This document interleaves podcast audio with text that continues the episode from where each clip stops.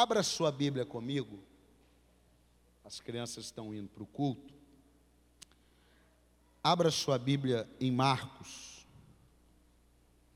Aproveitando um gancho aqui da atmosfera.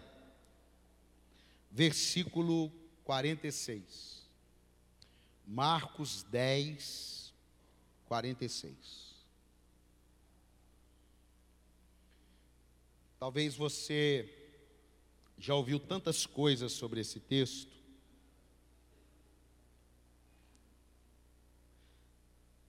Não, amado, eu acho que eu te falei errado. Tá certo, 10:46. Você já ouviu tantas coisas, mas sempre tem algo novo para nós. Amém? Marcos, capítulo 10, versículo 46. Diz assim: Depois foram para Jericó, e saindo ele de Jericó com seus discípulos, e uma grande multidão, Bartimeu, cego, filho de Timeu, estava sentado junto do caminho, mendigando. E ouvindo que era Jesus de Nazaré, começou a clamar e a dizer: Jesus, filho de Davi, tem misericórdia de mim. E muitos o repreendiam para que se calasse. Mas ele clamava cada vez mais: Filho de Davi, tem misericórdia de mim. E Jesus parando disse que chamassem, que o chamassem. E chamaram o cego dizendo-lhe: Tem bom ânimo. Levanta-te, que ele te chama. E ele, lançando de si a sua capa, levantou-se e foi ter com Jesus. E Jesus, falando, disse-lhe: Que queres que te faça? E o cego lhe disse: Mestre, que eu tenha vista. E Jesus lhe disse: Vai, a tua fé te salvou. E logo viu, diga, e logo viu, e seguiu a Jesus pelo caminho. Feche seus olhos. Pai, no nome do Senhor Jesus. Eu tenho certeza, Deus, que hoje pessoas aqui terão seu, seus mundos trocados. Às vezes, o inimigo de nossas almas, o diabo, o adversário, o Satanás, quer nos prender no nosso mundo, em nossa realidade, em nosso estado atual, mas o Senhor quer nos levar em direção àquilo que o Senhor tem para cada um de nós. Que a tua palavra venha nos motivar, venha corrigir rotas, venha tirar pedras de tropeço, venha nos purificar e principalmente venha nos fortalecer, Deus, porque queremos cumprir a tua palavra. Em nome de Jesus, e todos digam amém. Eu quero nessa noite falar sobre o mundo que uma pessoa pode ter e o mundo que Deus quer para ela. A oração do Pai Nosso é: venha o teu reino o reino de Deus em nós, o reino de Deus por nós, o reino de Deus sobre nós, ele tem o poder de nos tirar do mundo que vivemos e colocar no mundo de Deus, que é o tema da mensagem hoje, trocando o meu mundo pelo mundo de Deus, porque nós vivemos sem Jesus em um mundo, mas com Jesus a gente passa a viver um outro mundo. Por quê? Quando você ler a palavra mundo, no mundo tereis aflições, significa o sistema que rege a terra, os valores que regem a terra, os ideais que regem a terra, as culturas, as religiões, as fés, as crenças. Mas quando Jesus entra na nossa vida, esse mundo que nós temos, ele sai de nós e entra um mundo de Deus. É por isso que as pessoas têm uma mania de dizer que você é outra pessoa. Não é que eu sou outra pessoa. Quando as pessoas vão para Jesus, eles falam assim: você agora é outra pessoa. Não, não é outra pessoa. É que o sistema que me regia agora é outro. Então aquilo que eu era era porque eu tinha um sistema que me direcionava. Agora esse sistema não me direciona mais.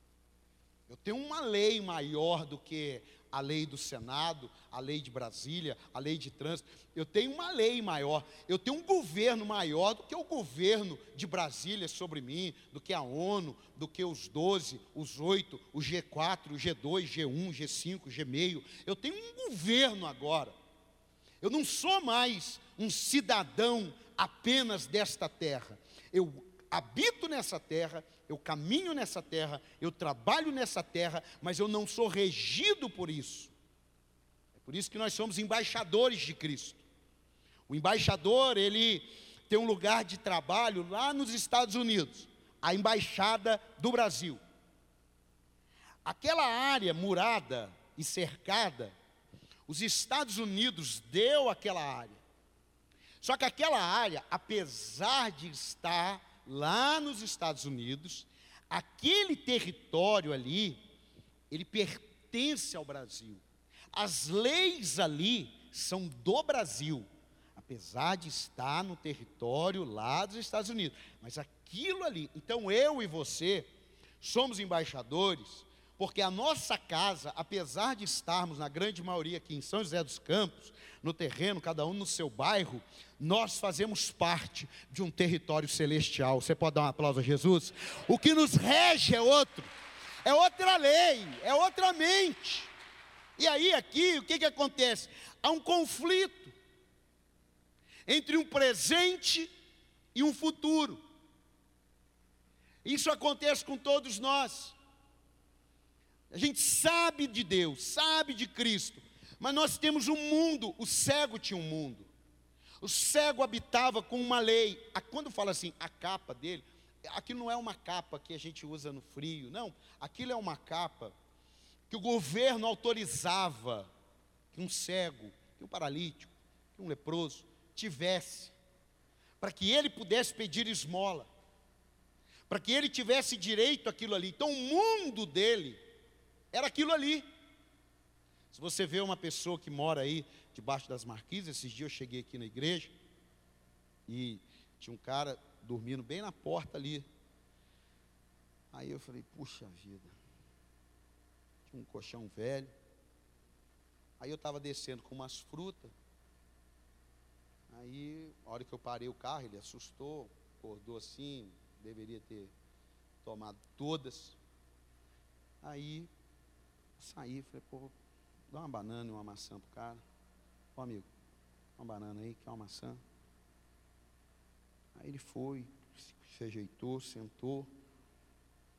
Eu olhei puxa pior que nem dava fazer nada. Você está precisando de alguma coisa? Não, não, não.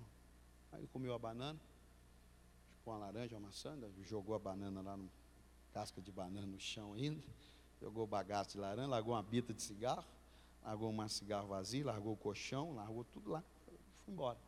Aquilo ali era o mundo dele. A gente sofre de vê-lo, mas ele nem, ele nem tem mais noção do que, que é um outro mundo. O que, que é você deitar numa cama? O que, que é você ter uma televisão para você assistir? Porque o mundo dele é aquele ali. A gente não sobrevive, sobreviveria desse jeito uma semana. Às vezes está dois anos, cinco anos, dez anos. Aquilo dali é o mundo dele. Ele não sonha nada. Ele não pensa em pentear um cabelo. Ele não pensa em escovar um dente. Aquele ali é o mundo dele. É um mundo de sobras. É isso que o diabo quer fazer com a gente. A diferença é que, pelo fato da gente ter um emprego, pelo fato da gente ter uma casa, a gente pensa que aquilo dali não é uma sobra. Aquilo dali é uma sobra. Porque Jesus falou assim: você não precisa ficar ansioso com essas coisas. Porque eu vou acrescentar tudo que vocês precisam. Basta vocês me buscarem em primeiro lugar. Jesus sabe disso daí. Jesus sabe. E o que me chama a atenção é que todos nós temos desejo. Quem tem desejo de conquistar alguma coisa ainda aí? Quem tem? Todos nós cara desse não tem. O cara desse, a visão dele é acordar de manhã e receber uma doação de alguém. É acordar de manhã, pede para falar baixo aí, ó, lá atrás. É acordar de manhã e torcer para passar alguém caridoso e dar uma coisa para ele comer. Dá uma coisa para ele comer. Esse é o plano dele. Agora, às vezes a gente olha e diz assim: Poxa, eu estou querendo tanta coisa. Puxa vida, olha aí o cego. Mas não é essa a ótica que Deus quer para nós. Não é nos medirmos por aquilo que é ruim. Deus não nos chamou, amado, ó, vem o teu reino, para nós vivemos um reino de sofrimento. A gente confunde as coisas de Deus. A gente confunde, põe a tela aí, põe a tela aí. A, a gente confunde o mundo nosso com o mundo de Deus. Então a gente tenta colocar coisas do mundo que nós vivemos dentro do mundo de Deus. E pegar coisas do mundo de Deus e colocar dentro do mundo que nós vivemos. Uma coisa não tem nada a ver com a outra, amado. Você não vai conseguir pegar as coisas de Deus e colocar no mundo que nós vivemos. Nós não vamos conseguir levar algumas coisas do mundo que nós vivemos para o mundo de Deus. É por isso que nós precisamos largar a nossa capa. Porque a capa, ela nos autoriza a viver debaixo daquele mundo. Agora, a partir do momento que nós vamos para o mundo de Deus, não tem como carregar a capa mais. Porque você vai estar andando com Deus, autorizado por um mundo que Jesus te tirou. É como se você estivesse caminhando livre com roupa de presidiário. Não dá. O que esse cego fez foi: peraí, se Jesus está me chamando, eu tenho outra coisa para viver. Eu não quero mais esse mundo para mim. Eu quero agora seguir o mundo de Deus. E é aí que eu quero pregar nessa noite. Abre as suas mãos assim, abre. Feche os seus olhos. Se concentra naquilo que você precisa para a tua vida. Mas não é naquilo que você precisa para a tua vida, com coisas pequenas, não. É aquilo que você precisa na sua vida, se de repente é vencer um pecado, é resolver um problema seríssimo no seu casamento. Não é para comprar um carro, não. É para você se livrar de uma, de uma luta que está te, te entristecendo. Pensa nisso. Esse é o mundo que você está vivendo hoje. Eu estou pensando no mundo que eu estou vivendo hoje. Eu estou pensando na luta que eu estou vivendo hoje. Eu já pensei Agora você mentalizou. Agora eu quero declarar para você: Jesus está aqui hoje. E você pode largar esse mundo e entrar no mundo que Deus tem para a tua vida. Só quem crê, diga amém, dá um aplauso a Jesus. Eu quero largar esse mundo. Porque isso não tem a ver com Deus. Nós precisamos aplicar algumas coisas. E se tem uma hora boa para você viver o Evangelho, é a hora que você não está com tudo a mil maravilhas. É a melhor hora. Um remédio, ele te mata se você tomá-lo sem precisar. Ele te afeta o organismo. Mas se você tomar aquele remédio, precisando daquele remédio, a palavra de Deus é assim. Quantas pessoas desprezam a palavra de Deus porque na hora não estão precisando, mas na hora que precisam, não tem um vírus, não tem um anticorpos dentro dele chamado fé. Diga comigo, fé. Diga comigo, fé. Diga comigo, fé. Eu não vou falar de fé hoje, porque eu vou falar quarta-feira. Eu quero falar sobre algumas coisas que esse texto me ensina. Primeiro, se você precisa, coisas espirituais, ou coisas materiais, mas vou colocar material lá embaixo. Coisas espirituais, porque as espirituais regem as naturais, as naturais não regem as espirituais. Amém? Amém? Amém? Você precisa aprender a lidar com a oportunidade. A oportunidade no reino de Deus não é como um ônibus, não é como um táxi. As coisas de Deus estão sendo muito assim, é, tratadas meio que como um, um bote salva-vidas. Que o barco está afundando, é precisando do bote. Mas chegamos em terra firme, larga o bote. O, bate tá, o, bote, o, o barco está afundando, vamos para o bote. Agora chegamos em terra firme, larga o bote. A boia, nós estamos afundando, joga a boia. Chegamos em terra firme, deixa a boia. Não. Não. O problema da oportunidade é que ela nem sempre passa de terno e gravata.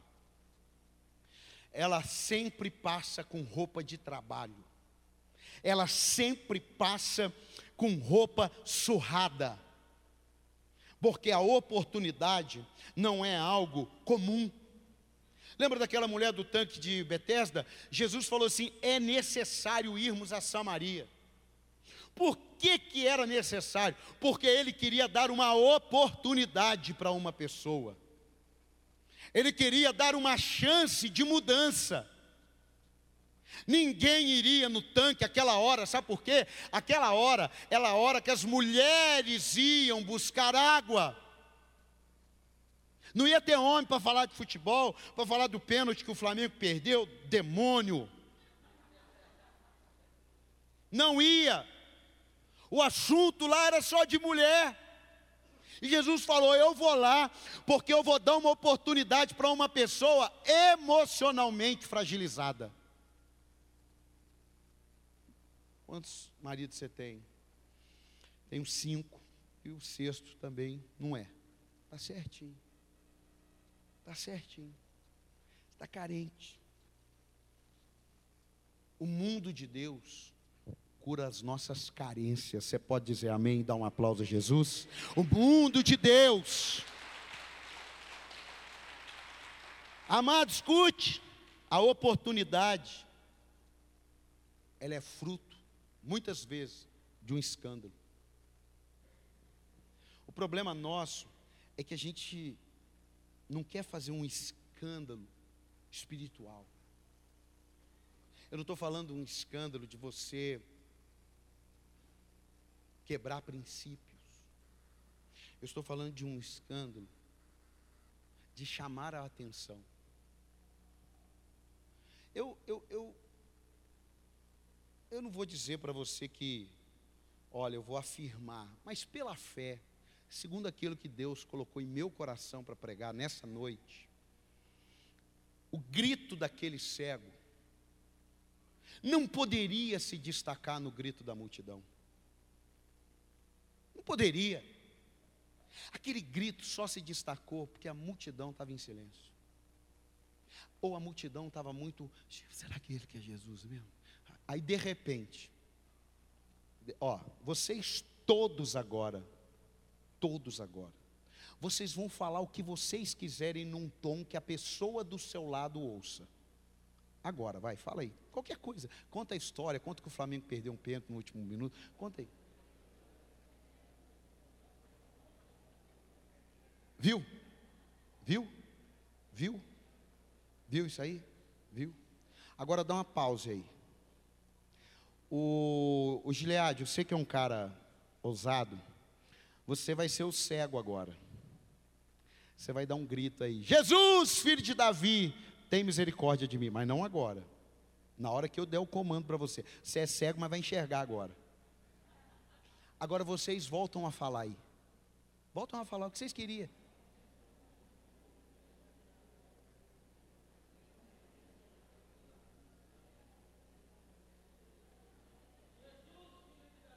Ó. Eu acho que foi isso que aconteceu. Todo mundo parou. Todo mundo. Vocês entenderam a diferença? Amado, quem quer milagre, não, fica cochichando quem está do lado. Quem quer milagre, clama por aquele que pode realizar o milagre. Você pode aplaudir a ele. Essa é a diferença. A gente murmura muito. A gente fala para todo mundo o problema. A gente põe no WhatsApp, a gente põe no Facebook, a gente põe no Instagram. Ah, meu Deus, que o mundo, que o mundo, que o mundo. E às vezes a gente está na igreja, não dá um berro. Agora, todo mundo começa a gritar. Gileade, você fica quieto agora. Agora você fica quieto. Todo mundo começa a gritar: Jesus, filho de Davi, tem misericórdia de mim. Vai.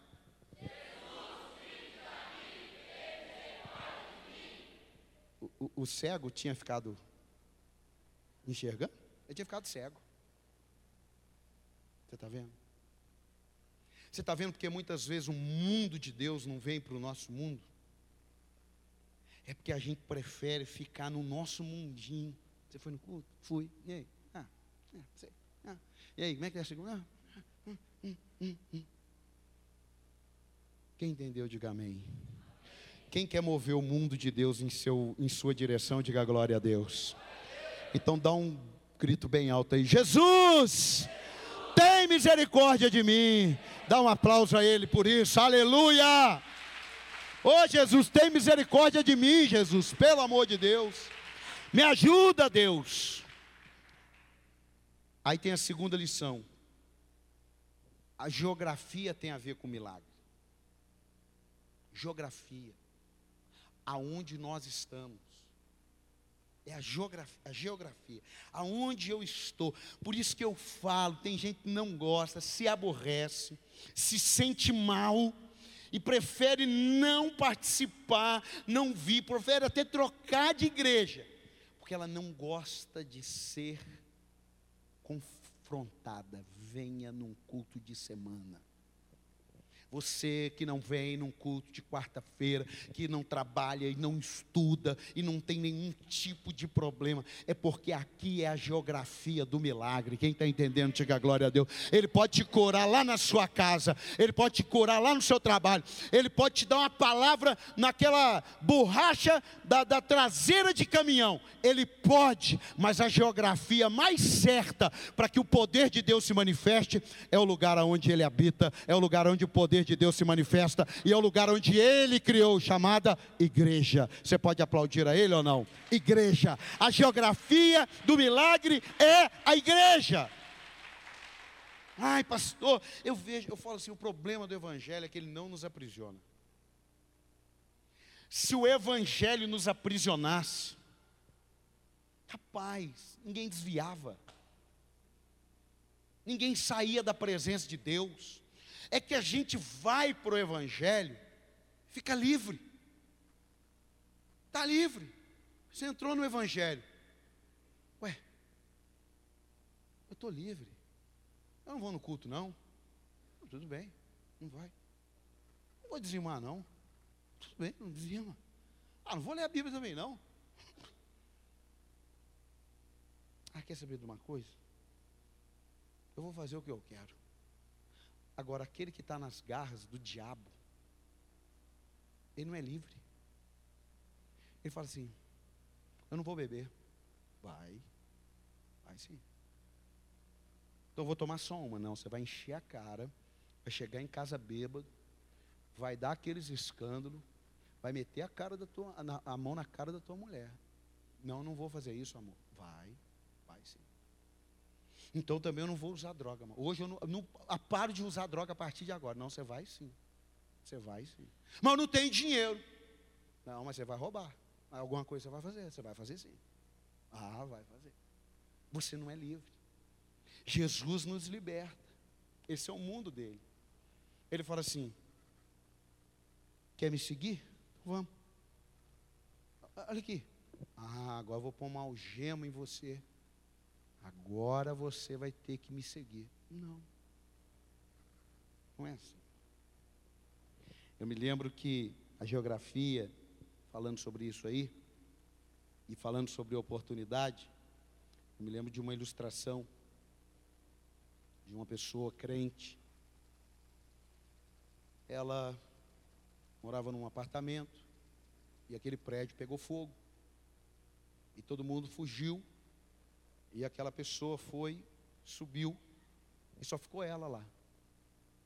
Ela é crente. Aí o que, que ela fez? Dobrou o joelho e começou a orar. E o prédio pegando fogo. E ela orando. Aí de repente, ela orando, chega uma escada no helicóptero do bombeiro. E ele, não, eu estou orando. Deus vai me salvar. Aí o helicóptero vai embora. Aí vem uma escada magiro. Para lá na porta. Não, estou orando. Deus é comigo. Sou crente, sou fiel, sou dizimista, sou vertante. Não, não, estou na igreja. Sou batizado, falo em línguas. Eu estou orando, Deus vai me salvar. Aí o prédio pegou fogo. E ele morreu. Chegou no céu bravo. Foi para o céu. Mas chegou bravo. Cadê Jesus? Cadê Jesus? Não quero falar com Jesus. Não, mas está aqui. Você não quer falar com o Espírito Santo? Não, não quero falar com o Espírito Santo. Quero falar com Jesus. Eu estava orando lá. Ninguém me salvou. Que palhaçada é essa? Pô, rapaz, como que ninguém te salvou? Eu mandei um helicóptero. Baixou uma escada. Você podia ter subido. Você não subiu. Eu mandei uma escada. Você podia ter subido. Você não subiu. A oportunidade que Deus manda para a gente, às vezes ela passa. Porque é a gente que criteriza a maneira que tem que ser. A gente que estabelece como que vai ser o milagre. Eu estou orando por um milagre. Mas logo em seguida eu mando, eu mando um WhatsApp para Deus de como que é o milagre que eu quero. E ainda manda carinha de feliz no final. E põe duas mãozinhas. Aí não vem. Aí você manda aquela carinha brava. Amado, o mundo de Deus nunca vai dominar você, porque é o seu mundo que está dominando você. As coisas de Deus são diferentes, amado. As coisas de Deus é assim: ou nos submetemos a Ele e a Sua vontade, ou nos submetemos a Ele e a Sua vontade. Quem está entendendo, diga amém. Comodismo não atrai milagre, comodismo não atrai emprego, comodismo não recupera casamento, Comodismo não muda a nossa vida, comodismo não muda o nosso mundo. Abre a sua mão assim. Mas eu quero declarar sobre você: se você fizer alguma coisa, Deus vai te ouvir, Deus vai te chamar, a capa vai cair e o novo de Deus vai começar. Você pode aplaudir a Ele aí, ó.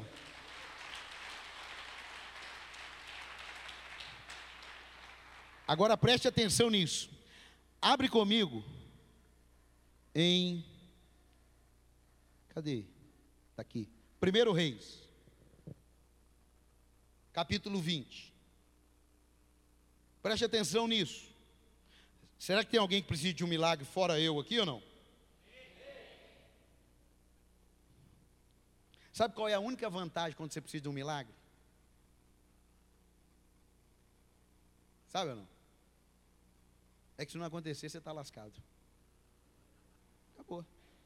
Não aconteceu, não estou lascado. Nem, nem tentar a opção. Quem precisa de um milagre para alguma coisa aqui? Eu preciso de um milagre. Quem precisa de um milagre? Milagre, amado, milagre. Se é, se é mais ou menos, não há. Olha, nós então é o seguinte, amado. Ou vem ou nós estamos no vinagre. Primeiro livro dos Reis, capítulo 20. Olha aqui. Versículo 41. Primeiro livro dos Reis, capítulo 20 versículo 41. Quem achou, diga amém. Olha só. Então, ele se apressou e tirou a cinza de sobre os seus olhos.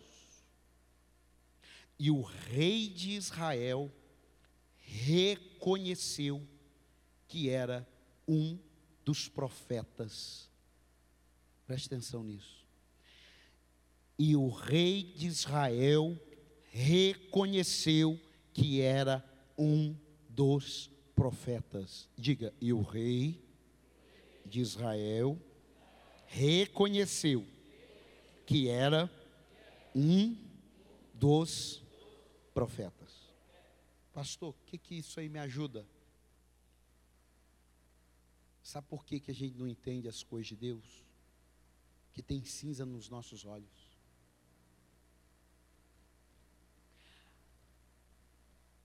A visão do reconhecimento do cego era uma visão espiritual. Pastor, por quê? Porque a profecia do Messias passava pela raiz de Davi, filho de Davi. Ele é um dos poucos que chamou Jesus de filho de Davi. Tem misericórdia de mim. Filho de Davi. Tem misericórdia de mim. Tem gente que está enxergando, mas está cheio de cinza. Ele não reconhece as coisas de Deus. O rei de Israel, enquanto alguém não foi lá e soprou a cinza dos olhos dele, olhos naturais, ele não reconheceu que era um profeta que estava ali. Ele não reconheceu que era algo de Deus que estava ali. A pior coisa que tem é quando você vai falar das coisas de Deus Mas a pessoa não enxerga, ela trata como as coisas do homem. As coisas de Deus não são discernidas pela carne, mas são discernidas pelo Espírito. Não adianta, você pode morrer de pegar uma pessoa e falar das coisas de Deus, ela está cheia de cinza. E o que, que a Bíblia diz? O Deus deste século cegou. O que? Entendimento. Amado, o cara era cego, mas ele não era burro. O duro são aqueles que enxergam, leem a Bíblia e não conseguem aceitar. Vão ser cegos espirituais. Vão viver mendigando nesse mundo, enquanto Deus quer dar um novo mundo. Quem está entendendo, diga glória a Deus. Ó, oh, a juventude, vamos começar pelos mais novos. A juventude está mendigando as coisas do mundo. E Deus quer dar um espírito de excelência para os jovens, quer dar um espírito de sabedoria. Não, não quer papar as menininhas agora.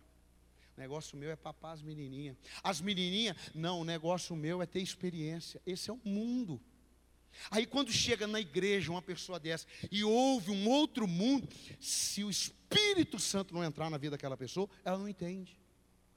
O cara trabalha feito um maluco, trabalha feito um doido, paga as contas, uma luta danada. Aí ele chega aqui, ele aprende a ser um dizimista. Ele fala assim: não dá. O que eu ganho mal está dando para eu pagar. Por quê? Porque ele está querendo pegar o mundo dele e colocar dentro do mundo de Deus. Amados, é a mistura. Nós temos que viver um evangelho sem mistura. Quem está entendendo, diga amém. Lembra de Pedro? Pedro disse assim: melhor, Jesus perguntou: Quem vocês dizem que eu sou? Aí Pedro, tu és o Cristo, o Filho do Deus vivo. Ele falou assim: Rapaz, não foste carne nem sangue que te revelaste, mas o Espírito de Deus. Amado, ninguém tem reconhecimento sem revelação. Fala para quem está do teu lado aí. O conhecimento é fruto da revelação. Eu não sei você, amado, mas todo mundo, católico, espírita, ateu, todo mundo tem uma Bíblia. Mas quando você não tem a revelação, você pega para ler um livro desse, parece que é um livro em, em, em, braille, não é nem em chinês, é em braille. Que, que, que você não consegue nem ler, você tem que tocar aí, que é pior ainda. Agora, quando você tem a revelação, você lê e entende. Por quê? Porque o mundo de Deus entrou em você. Quem está entendendo, diga glória a Deus. Você poderia dar um aplauso a Jesus por isso? Amados, ó, com a cinza nos olhos, são, somos pessoas que podemos misturar desejos que temos com vontade de Deus. Vou repetir.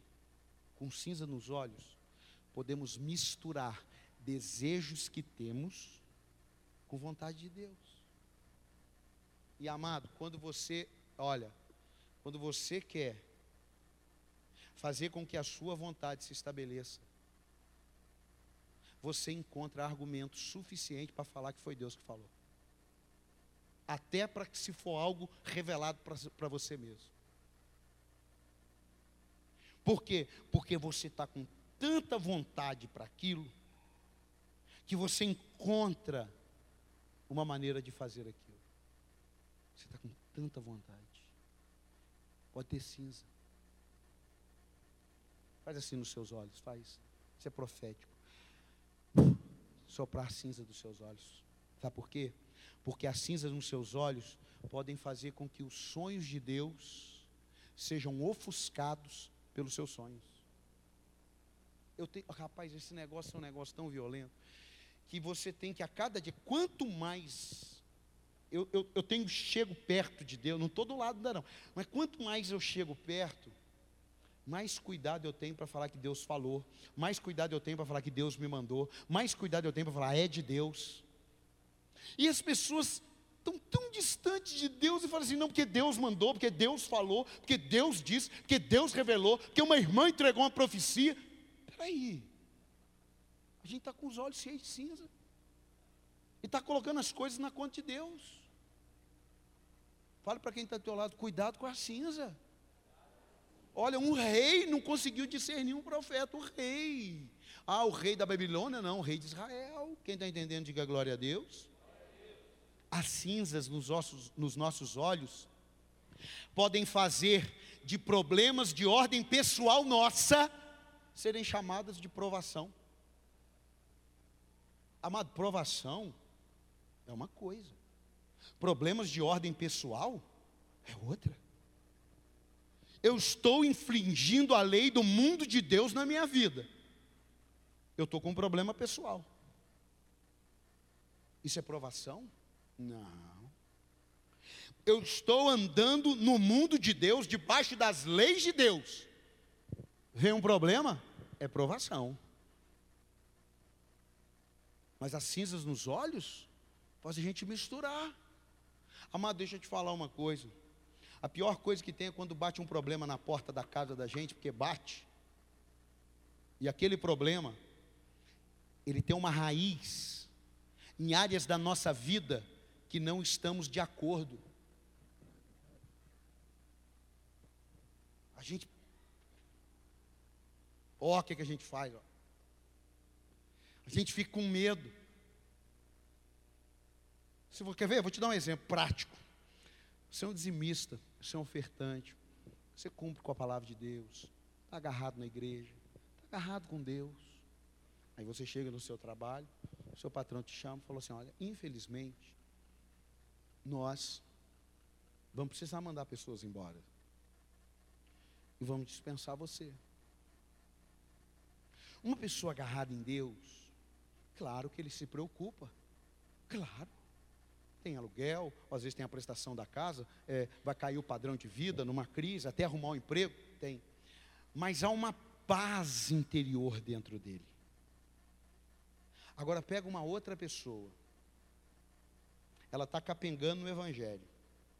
Aí ela não veio domingo na igreja. Aí na segunda ela chega no trabalho.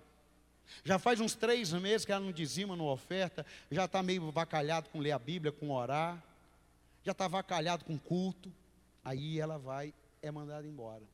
Essa pessoa, ela chega em casa, primeira coisa que ela faz, viu, não fui na igreja. Olha, ai, não, agora eu vou pegar firme. Puxa vida, estou ensinando você a não fazer isso. Deus não é bobo. Deus não é bobo. Não, olha, o pastor falou da quarta da conquista, eu vou lá fazer sete semanas. Isso é para criança. A gente não. Criança tem que participar na segunda-feira. Você participa na segunda-feira, os 12 passos da fé, você tem alguns direitos que nós mais maduros não temos. Você não participa, eu entendo que você é maduro. Então você tem que aguentar algumas puxadas. Esse é o reino de Deus. Esse é o Evangelho. Essa é, é, é, é, a palavra que cura, salva, liberta e batiza com o Espírito Santo. Amém? Mas aí não, a nossa geografia está outra, as oportunidades vão passando. Olha, vai ter um congresso lá na igreja, três dias, três pregadores, um pregador, vai estar o pastor, vai estar o sobrinho. E ah, não, que dia que vai ser? Ah, não, não sei se eu vou não. Prova passa diferente para ele. Passa diferente. Eu falei que ia comentar. Eu falei que ia comentar. Eu fui visitar, eu e minha esposa fomos visitar a Michelle. Fomos visitar a Michelle, a mãe da, da Brenda. Eu falei assim, irmã, esquece que eu sou pastor agora. Olha para você ver. Esquece que eu sou pastor. Faz de conta, briguei com ela, faz de conta que isso aqui é um programa de entrevistas. E eu vou te entrevistar, mas eu vou compartilhar algumas partes da entrevista. Não, tudo bem, pastor. Eu fiz várias perguntas para ela, que eu tinha vontade de perguntar para uma pessoa que está lutando contra um câncer. Mas uma delas eu posso compartilhar com você. Eu falei assim, irmã, qual a maior lição que esse momento te traz? como uma lição. Ela falou, pastor, de se tiver a oportunidade de ser curada, levar as coisas de Deus mais a sério. Sua mãe. Falei, posso falar? Pode. Se eu, em nome de Jesus, sair dessa, e eu creio que vou sair, eu não levo as coisas de Deus mais avacalhado igual eu levei. Palavra dela. Eu falei assim, aí essa segunda também falou, por que você pensa assim? Porque, pastor, você, você receber um diagnóstico de morte, a única coisa que te sobra são as coisas de Deus. Meu amado, eu não estou lutando contra o câncer, mas todos nós aqui vamos morrer um dia. Todos nós aqui. Todos nós, com câncer, sem câncer, com uma bomba explodindo, um avião caindo, ou de morte súbita, ou de morte abençoada, porque venceu o tempo. Todos nós.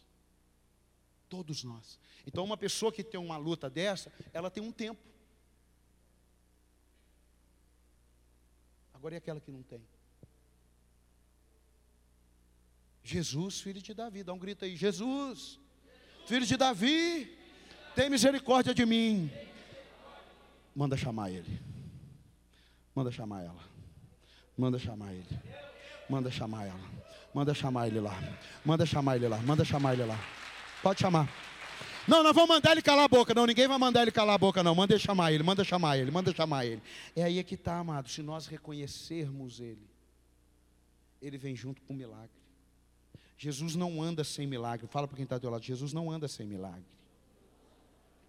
Agora, sabe uma coisa que me chamou a atenção? Não teve ninguém para ajudar aquele cara. É mais fácil ter pessoas para atrapalhar. E pior, sabe o que eu descobri? Que a pessoa que não atrapalha e diz, eu não atrapalho, já estou ajudando, ela está em pecado. Não faça mais isso, amado. Nós temos que escolher, ou somos o grupo que ajuda, ou somos o grupo que atrapalha e somos o grupo que não ajuda, mas também tá, que não atrapalha, está do lado que atrapalha. Porque eu descobri um negócio na Bíblia. Abre comigo em Tiago. É Bíblia. Porque a gente tem aquele negócio, eu não, eu não atrapalhando, eu já estou ajudando. É, não é? Tem esse negócio? Não tem? Tem ou não tem esse negócio? Eu não estou atrapalhando, eu já estou ajudando. Não, você não está atrapalhando, eu quero dizer que você também está atrapalhando. Porque eu descobri um versículo na Bíblia. Tiago capítulo 4, versículo 17. Tiago capítulo 4, eu quero que todos achem aí. Tiago capítulo 4, versículo 17. Isso aqui é uma observação em cima do texto. Aquele, pois, que sabe fazer o bem e não faz, comete pecado. Então, até quem não atrapalha, mas que não está ajudando, também está arrumando problema. Porque ninguém pensou, cara, esse cara é cego, Jesus é milagroso, é o santo milagroso, vamos levar esse cara lá? Vai que ele fica. Não, ninguém nem aí, cala a boca, cala a boca.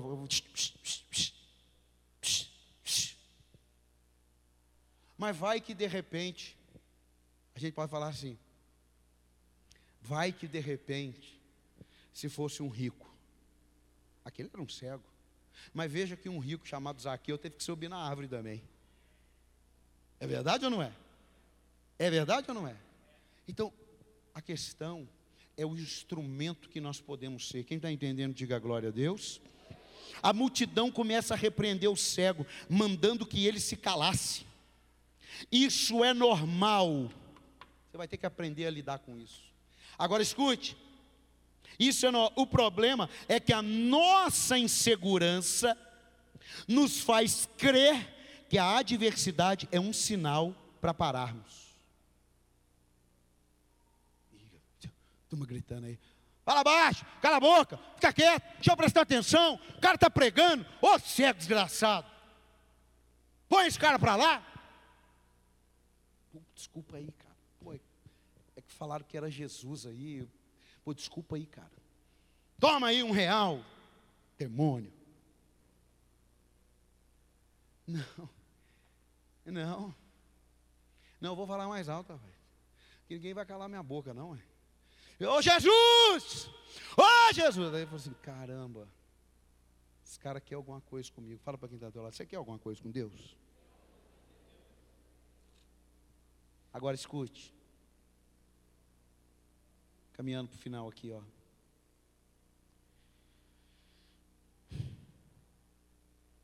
Às vezes, esperamos que as pessoas mais próximas de nós sejam as primeiras a nos levar, e elas são as primeiras a mandar a gente calar a boca.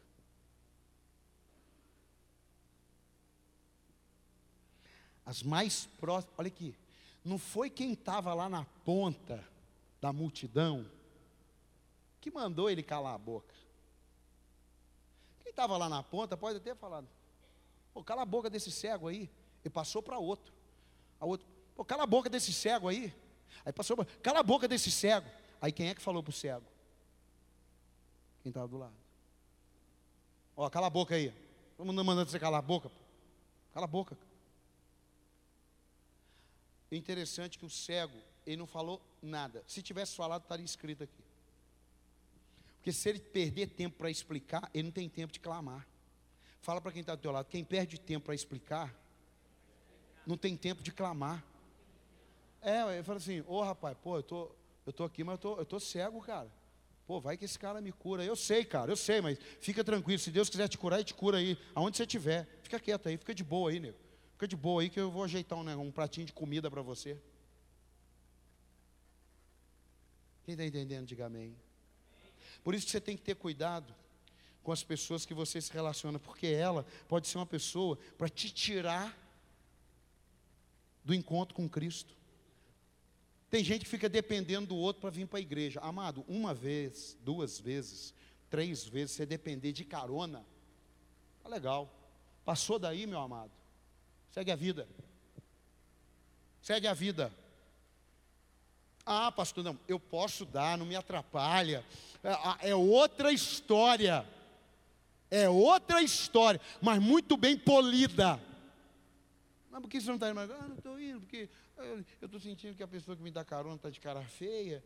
Mas está de cara feia mesmo. Há 20 anos que você está aí de carona. Ué, mas começou com três, quatro vezes. Aí a pessoa fala assim: Ah, pastor, eu não fui na igreja, porque fulano não foi. Oh, mas você foi trabalhar? Fui. E ele foi? Não. Hum. Pô, não dá, cara. As coisas de Deus tem que ser. Fala para quem está as coisas de Deus tem que ser mais valorizada. Fale, isso é para o teu bem. Fale, isso é para o teu bem. Lembra do povo preso no Egito? O que mudou a história do povo no Egito? Não foi o trabalho, não. Porque a Bíblia diz que faraó aumentou o trabalho depois. Eles estavam trabalhando normal. O que mudou a história do povo do Egito foi que o meu clamor, o clamor do meu povo chegou até mim. Agora pensa como é que esse povo não ralou, pedindo Deus, me liberta, Deus, me ajuda, Senhor, envia um libertador, Senhor, envia. Feche seus olhos aí, escute isso. Onde seu corpo não chega, sua voz alcança. Onde seu corpo não chega, seu clamor interfere. Onde o seu corpo não chega, sua oração invade e traz o mundo de Deus para você. Dá um aplauso a Jesus aí. É isso. Antes do milagre acontecer, algo definitivo precisava acontecer. Antes do milagre. Fala, o negócio é antes do milagre.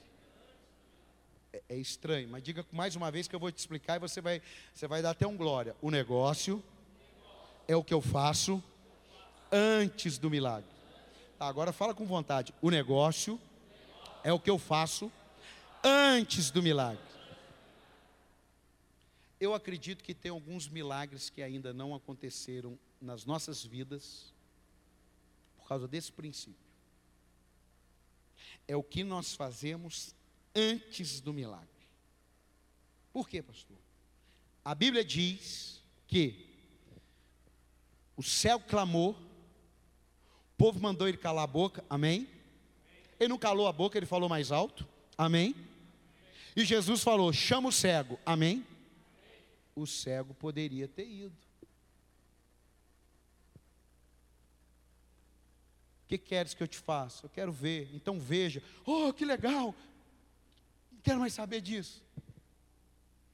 A Bíblia diz que ele, lançando de si a capa, ele já foi pronto para receber o milagre. Falou: não vou precisar mais disso aqui. Quem está entendendo, diga amém. O problema nosso é que às vezes a gente está pedindo alguma coisa, mas o coração da gente está com a capa. A gente não se despiu da capa. Estou falando isso começar por mim. Tem milagres que eu tenho orado e quando eu estava estudando essa mensagem, Deus falou comigo: o problema seu é larga essa capa. Larga essa capa. Já vem para mim sem capa. O problema é que se a gente for sem capa, a gente fica assim, mas se eu voltar, alguém pegou minha capa? E se Jesus não me curar? E se as pessoas me verem voltando, colocando a capa de novo? É, ué, você não foi lá?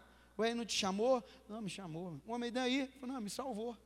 Ué, te salvou, né? Ele falou que eu estou salvo, mas estou cego. Ué, mas você não pediu para ficar cego, para ficar são? Eu pedi, mas ele me salvou. Fala para quem está do teu lado, você quer milagre? Antes de acontecer, já começa a agir como se tivesse acontecido. Dá um aplauso a Jesus aí.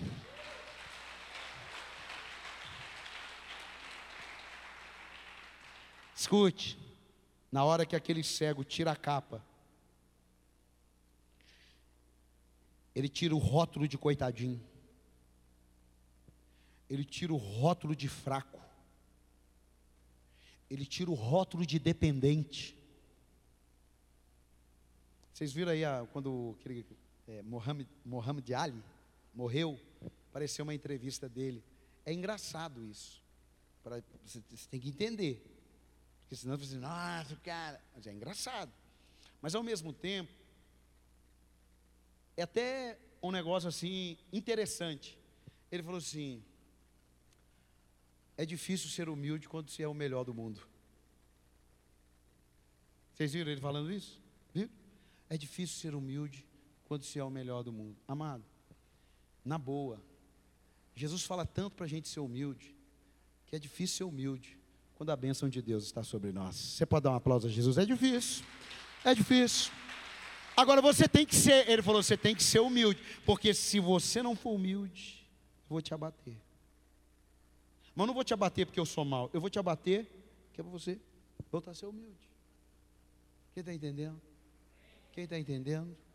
Por que, que tem tanta gente que vai e volta no Evangelho? Vai e volta no Evangelho. É porque ele volta humilde, vai arrogante.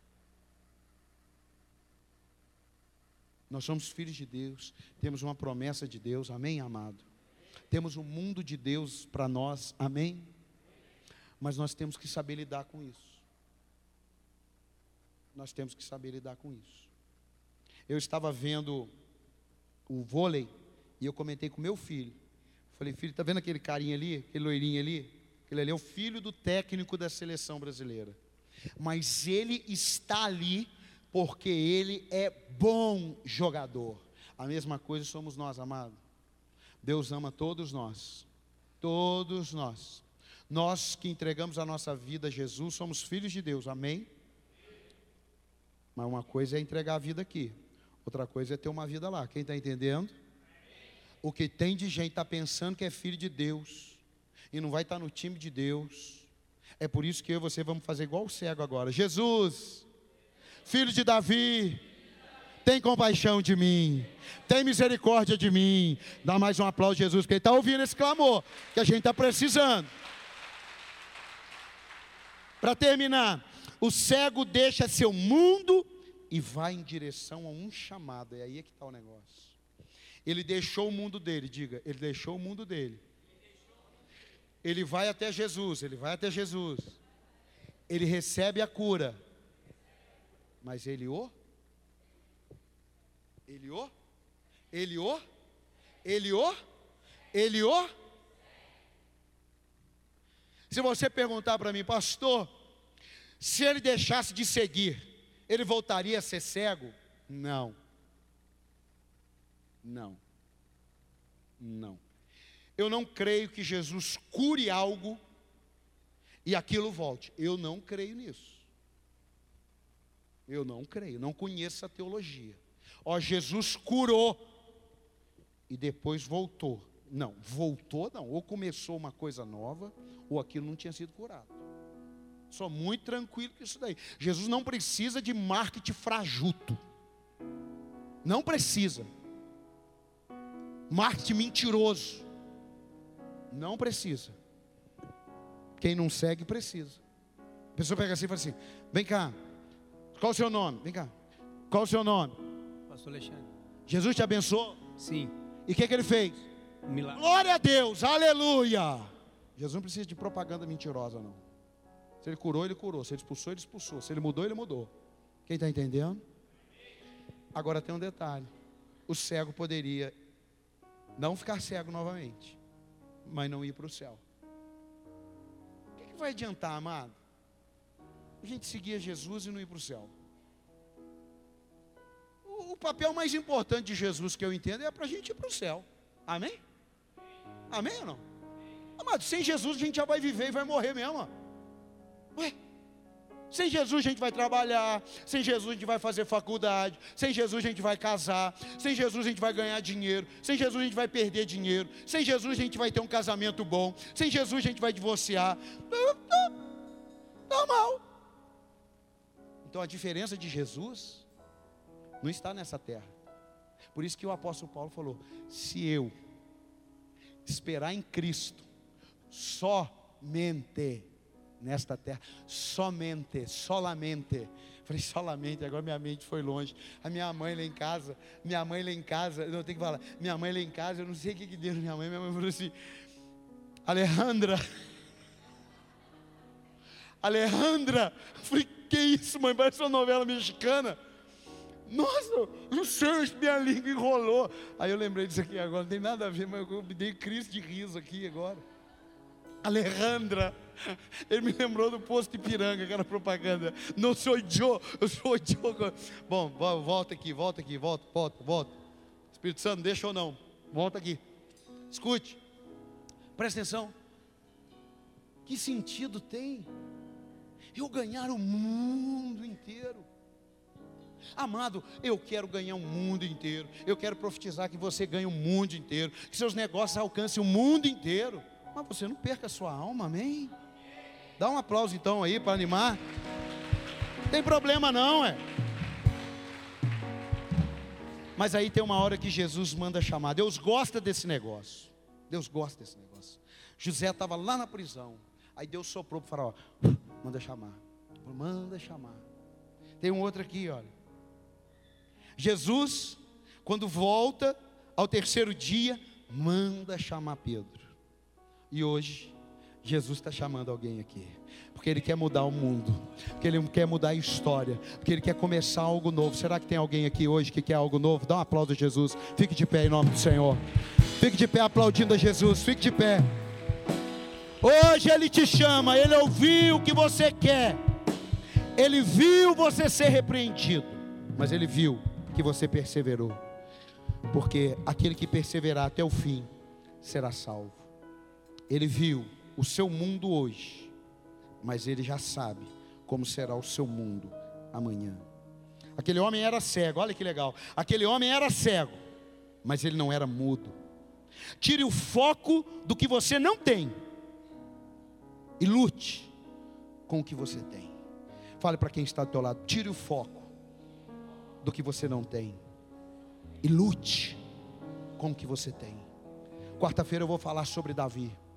Ah, toma uma espada, toma uma lança, toma um capacete, toma um escudo, uma couraça, um cinturão.